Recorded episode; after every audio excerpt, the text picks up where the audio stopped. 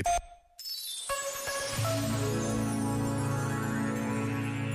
Sobre a importância da fragilidade do humano na obra do filósofo francês Jean-Louis Chrétien e que escreveu Andreas Linde.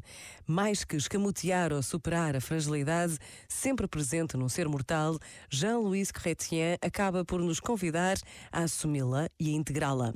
Ser frágil não significa ser fraco, pois a fragilidade surge como condição de possibilidade de muitos fenómenos que nos realizam enquanto homens e mulheres.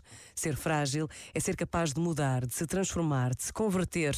Quem é frágil não se reconhece como autossuficiente, sente, pelo contrário, a necessidade de ser amado e de amar os outros.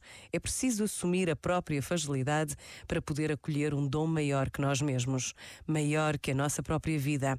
Sem fragilidade seria impossível abrir-se ao que de bom houver para além deste mundo.